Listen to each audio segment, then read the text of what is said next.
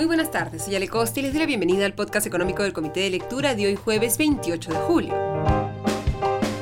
Hoy es el día 864 del estado de emergencia, día 365 del gobierno de Pedro Castillo. El discurso del presidente Pedro Castillo duró una hora 50 minutos y a diferencia del de 28 de julio del 2021, el mandatario sí mencionó en varias ocasiones la inversión privada, aunque creo que claramente no ha llegado a enviar mensajes que puedan, por un lado, tranquilizar y generar confianza en los inversionistas y tampoco generar el apoyo de los sectores de izquierda en el gobierno. Ha sido un mensaje bastante tibio, largo, tedioso, con varias cifras que el, presidente ha señalado los medios de comunicación no muestran, pero cifras que han sido planteadas por el presidente con una luz bastante favorecedora, especialmente en el tema económico. No es que el presidente haya dado cifras falsas, ni mucho menos, pero claramente ha elegido las cifras que mejor presentan el estado actual de la economía peruana y por lo tanto el desempeño de su gobierno empezó hablando sobre el dinamismo de la economía en una parte en la que culpó a los medios de comunicación de no informar a la población. Ha dicho, abro comillas, muy pocos lo saben, pero en lo que va de este año 2022 hemos crecido en 3,5%, como lo señala el BCR, y a pesar de la pandemia estamos también por encima del promedio de la región. Igualmente, entre los países emergentes también superamos la proyección del 2,5% del crecimiento económico para el 2022. Eso no se comunica. Como tampoco se dice que los organismos globales como el Banco Mundial prevén que los crecimientos de las economías avanzadas descenderían llegando a un 2,6% para este año 2022, lo que es muy inferior a lo que alcanzaremos. Cierra comillas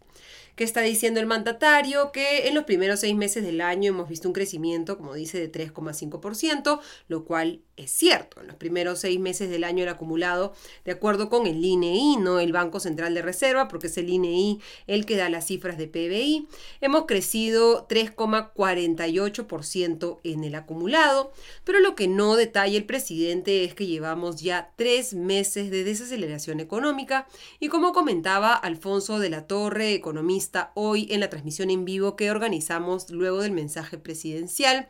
lo que estamos viendo es que el PBI desestacionalizado, el PBI mes a mes y no comparado con el año anterior, como se hace con el indicador de, producción nacional, sí se ve que los indicadores se están deteriorando mes a mes. El presidente indica también que a fines de este 2022 vamos a crecer por encima del 2,5% que se proyecta para los países emergentes. Esto, sin embargo, depende de a quién se le pregunte.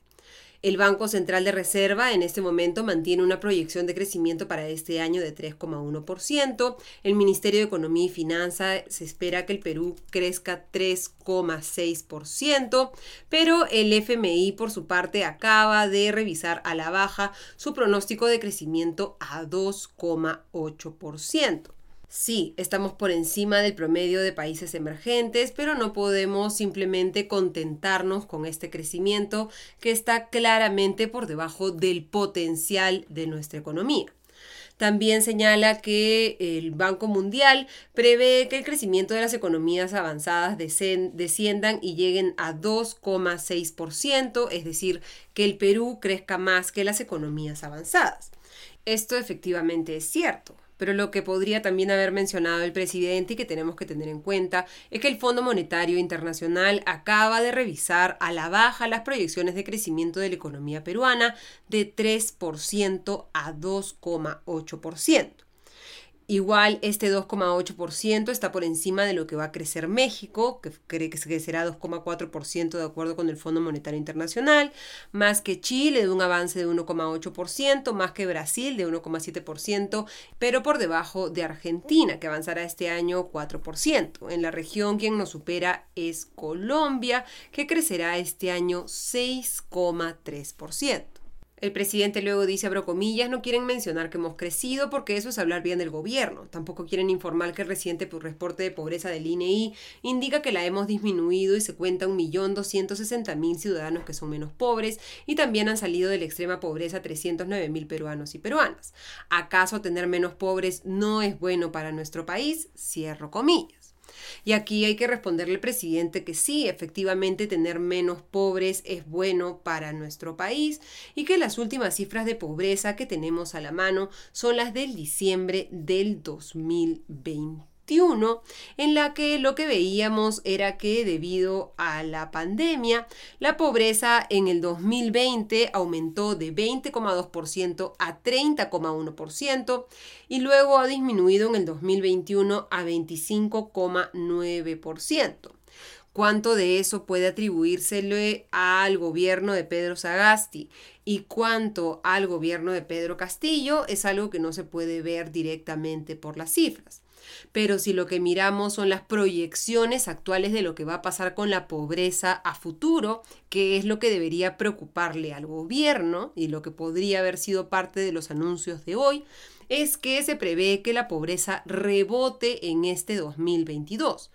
¿Por qué? Porque como hemos comentado los ingresos reales están cayendo, han caído alrededor de 12% en los últimos 12 meses debido a que por un lado los ingresos promedio están cayendo y están aumentando los precios, por lo tanto en términos reales la capacidad de gasto de las familias de adquirir productos se ha perdido de un año a otro. Esto está relacionado con el empleo, que también fue parte del discurso de Castillo y dijo, abro comillas, como lo que es, hemos recuperado los niveles de empleo que en estos momentos supera a los 5 millones y medio de puestos de trabajo. El empleo formal a nivel nacional aumentó en un 6,9% interanual a mayo de este año y se recuperaron con ello 352 mil puestos de trabajo. Debo enfatizar que con este resultado positivo se pone de relieve que se ha superado ya los niveles prepandemia y se acumula 14 meses de crecimiento consecutivo y ha sido generalizado a nivel nacional. Cierro comillas. Aquí el presidente está confundiendo dos datos de empleo. Señala que el empleo supera los 5 millones y medio de puestos de trabajo, cuando este dato solo es de Lima metropolitana, no es el dato de empleo a nivel nacional.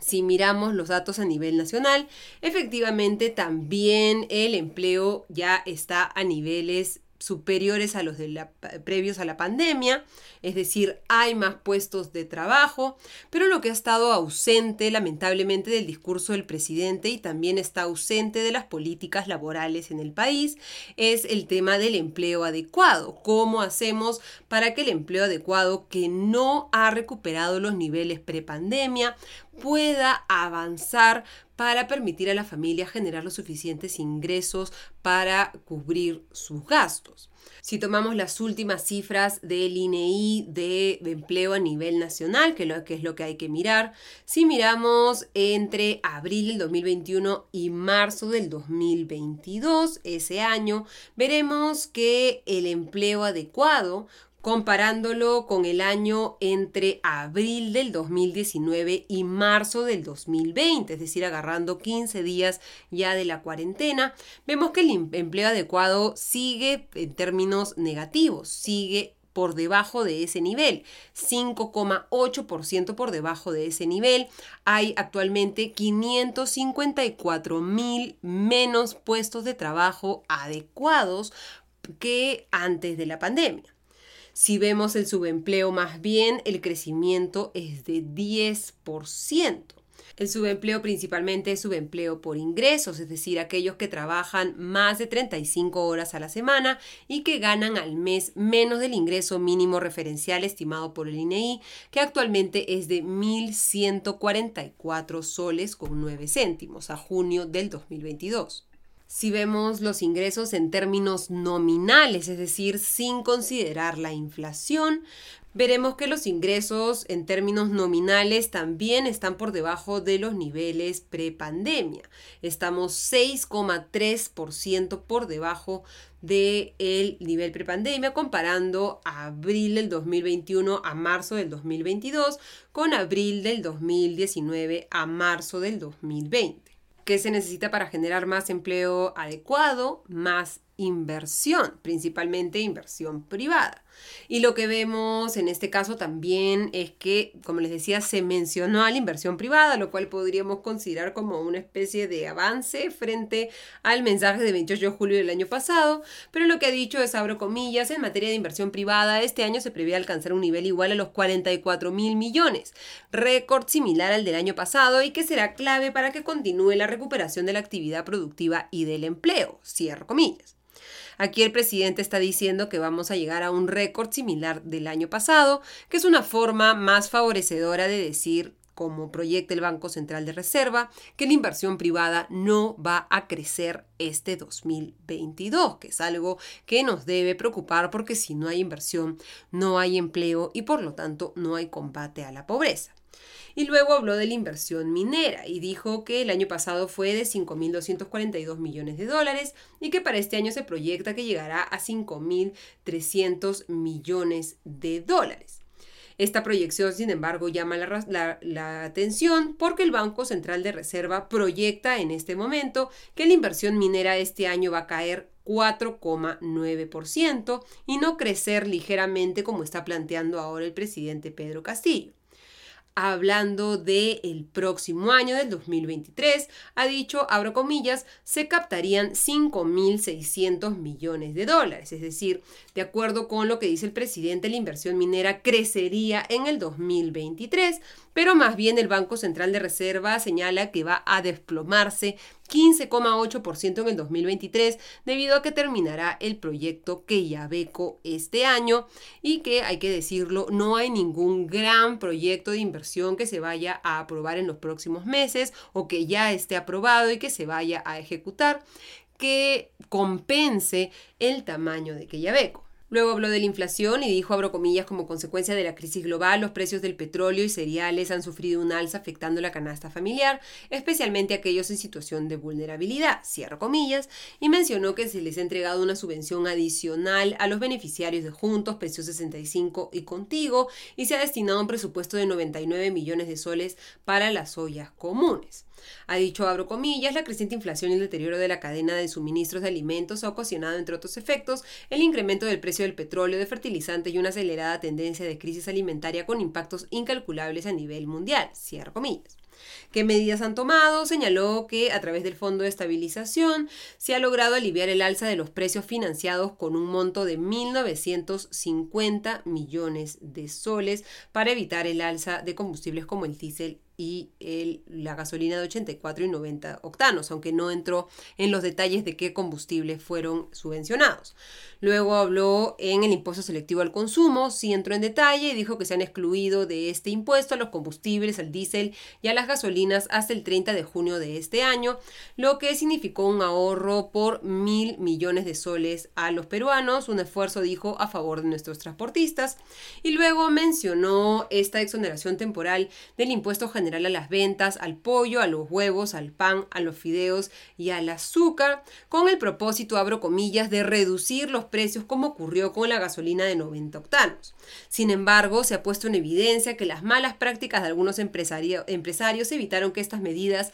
y esfuerzos fiscales no se vean reflejadas en su verdadera magnitud. Cierro comillas. La doble negación es de origen. Evitaron que no se vean reflejadas, pero no es, esto no es una crítica a la redacción del mensaje, sino a los mensajes, valga la redundancia, que se están mandando en este discurso.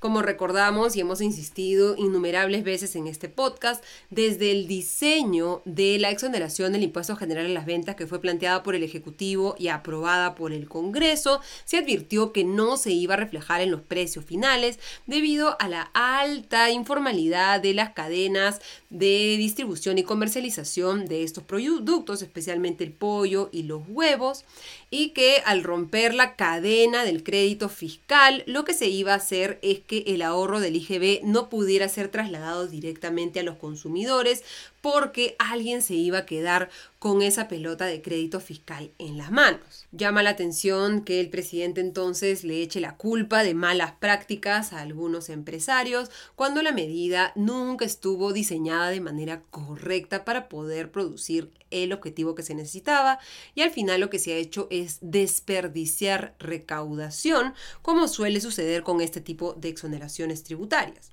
Ahora, en un escenario en el que los precios del cobre están por debajo de lo que estimaban que iba a estar el Ministerio de Economía y Finanzas este año, es decir, que nuestros ingresos van a ser menores de lo que se esperaba, el gobierno tendrá que ser muchísimo más cuidadoso respecto a qué eh, ingresos sacrifica a través de exoneraciones tributarias y en qué gasta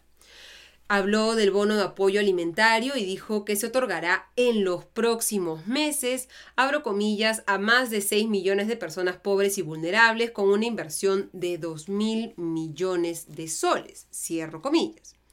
No se ha detallado hasta ahora y eso es bastante importante en este bono, si va a ser un bono de una sola vez o si más bien se va a dar un bono en varias ocasiones si se está definiendo que el universo de personas que lo recibirá es de 6 millones de personas y se van a destinar 2 mil millones de soles, se entiende que cada persona va a recibir alrededor de 333 soles, es decir, un desembolso similar al del bono Yanapay, pero para un menor universo de personas. Recordemos en esa ocasión el año pasado se entregó el bono a 13 millones y medio de peruanos mencionó que en el programa Pensión 65 eh, va a haber un cambio y se va a convertir en una pensión del pueblo, aumentando la subvención bimestral hasta 400 soles para los adultos mayores y que se incorporarán al programa de manera escalonada y paulatina a los adultos mayores desde los 60 años de edad.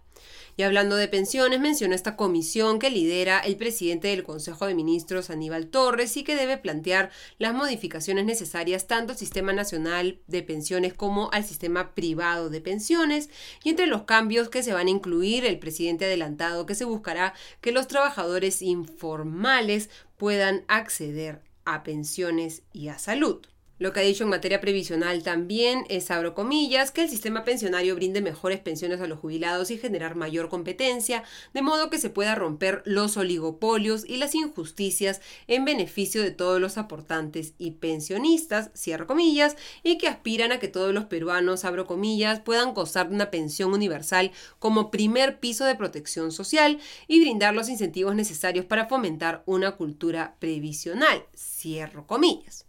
Se está planteando entonces esta pensión universal básica que habrá que esperar a ver cómo van a definirla y de dónde van a salir los recursos para financiarla, porque se entiende que se daría con recursos estatales. Y cuando se habla de romper los oligopolios, se estaría adelantando entonces que se va a buscar abrir el sistema privado de pensiones a otros actores y no solo a las administradoras de los fondos de pensión. Hay que recordar también, y creo que es importante mencionar, que el sistema privado de pensiones es un mercado altamente regulado, no es un libre mercado y hay altas barreras de ingreso. Así que lo que el presidente denomina oligopolio en realidad es consecuencia de cómo ha diseñado el Estado peruano el sistema privado de pensiones. Luego el presidente habló de la importancia de la inversión minera y cómo este sector representa el 10% del PBI nacional y si se considera el efecto multiplicador el 15% del total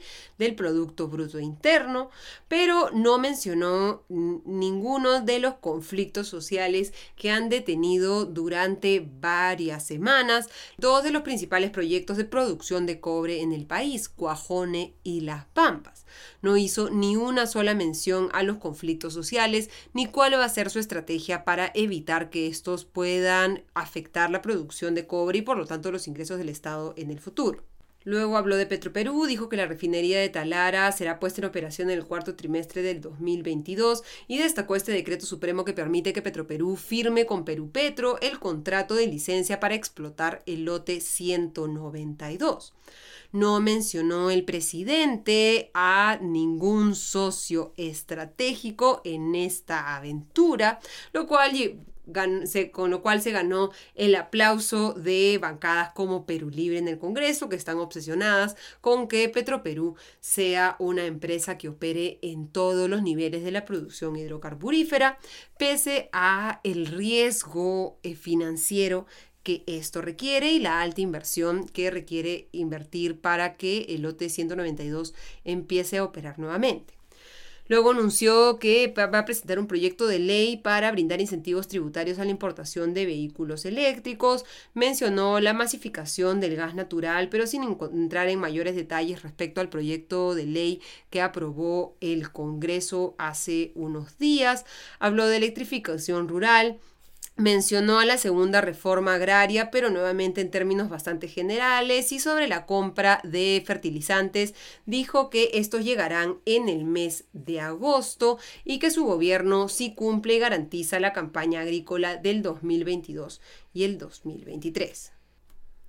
Mencionó uno de los proyectos de ley que se presentaron ayer, el que crea el Sistema Nacional de Cuidados, ha hablado de la Estrategia Nacional de Mujer Emprendedora y la Estrategia Gobernando Juntas. En materia de trabajo mencionó el incremento de la remuneración mínima vital y los límites a la tercerización laboral, que como ya hemos comentado aquí, podrían hacer más difícil la contratación formal en el país, entre otros anuncios como carreteras, puentes y demás aunque el ingreso o el, intento del Perú de ingresar a la OCDE debería tal vez ser uno de los temas estructurales, estratégicos del gobierno en el que se enmarquen el resto de acciones que se vayan a tomar, porque esto es lo que se necesita para este proceso, el tema de la OCDE se mencionó tan solo en el segmento de relaciones exteriores, aunque hay que saludar creo que se haya mencionado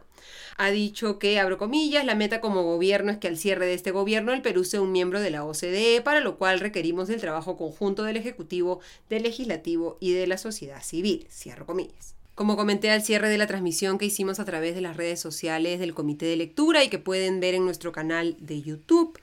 Creo que se ha privilegiado en este mensaje el esfuerzo por tratar de mostrar resultados, de pintar un panorama más favorecedor al gobierno, pero que se ha perdido el foco sobre el sentido de urgencia que tenemos que tener en este momento sobre los problemas del país.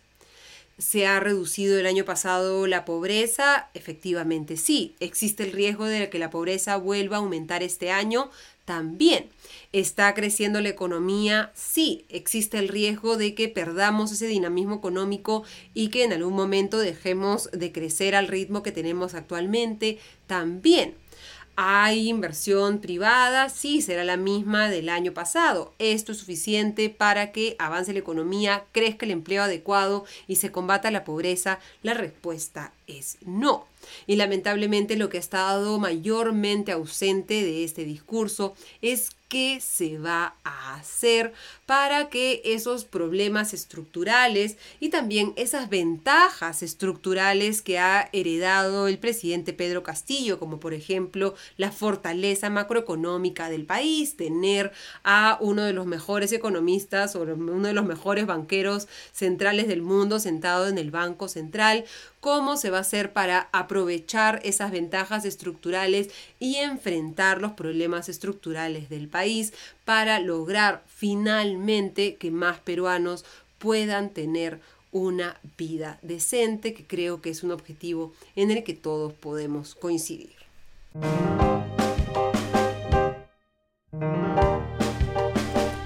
Y mirando el cierre de los mercados, los inversionistas en la Bolsa de Valores de Nueva York le hicieron poco caso a los datos que muestran que los Estados Unidos habría entrado en una recesión técnica y llevaron a los índices a cerrar en su segundo día al alza. ¿Por qué hablamos de recesión técnica? Porque la economía estadounidense en el segundo trimestre del año cayó 0,9% en términos anualizados, luego de haber caído 1,6% en el primer trimestre del año. Al cumplirse dos trimestres de caída consecutiva de la economía, se considera que una economía ha entrado en recesión técnica. Sin embargo, como ha señalado la mayoría de economistas, el informe presentado hoy es solamente como una especie de foto instantánea y no un diagnóstico concluyente, de tal manera que los expertos de la Oficina Nacional de Investigación Económica tendrán que tomarse algunos meses en completar todas las estadísticas, fijándose en muchos más criterios que tan solo el PBI para determinar si es que efectivamente los Estados Unidos eh, ha caído en recesión.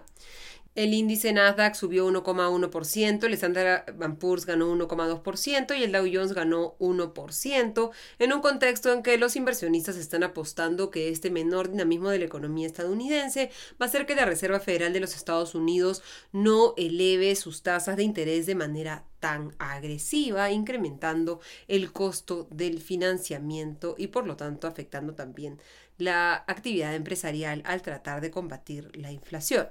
Al cierre de las negociaciones en el mercado, la gigantesca Apple presentó sus resultados trimestrales del segundo trimestre de este año, mostrando que sus eh, ventas de teléfonos habían crecido por encima de lo esperado por el mercado, que más bien esperaba una caída en las ventas y las acciones de Apple subían más de 2% luego del cierre del mercado.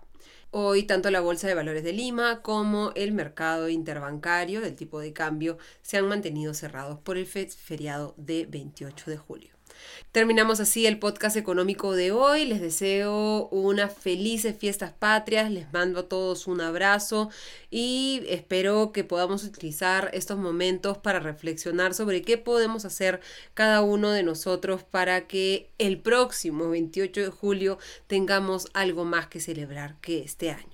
Nos reencontramos el domingo en nuestro dominical comité de domingo. Ahí les comentaré qué ha pasado con el pleno que se ha convocado para este sábado, que busca aprobar un proyecto de ley que había sido observado por el Ejecutivo para transferir a los trabajadores del régimen CAS COVID al régimen CAS en el sector salud.